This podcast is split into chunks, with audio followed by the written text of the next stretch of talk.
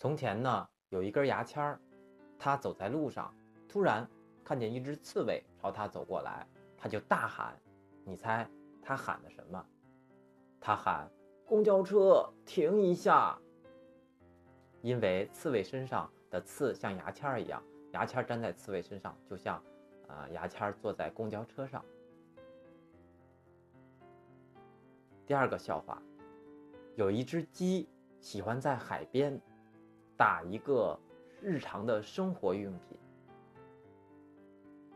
答案是吹风机，因为鸡到海边肯定是喜欢吹风。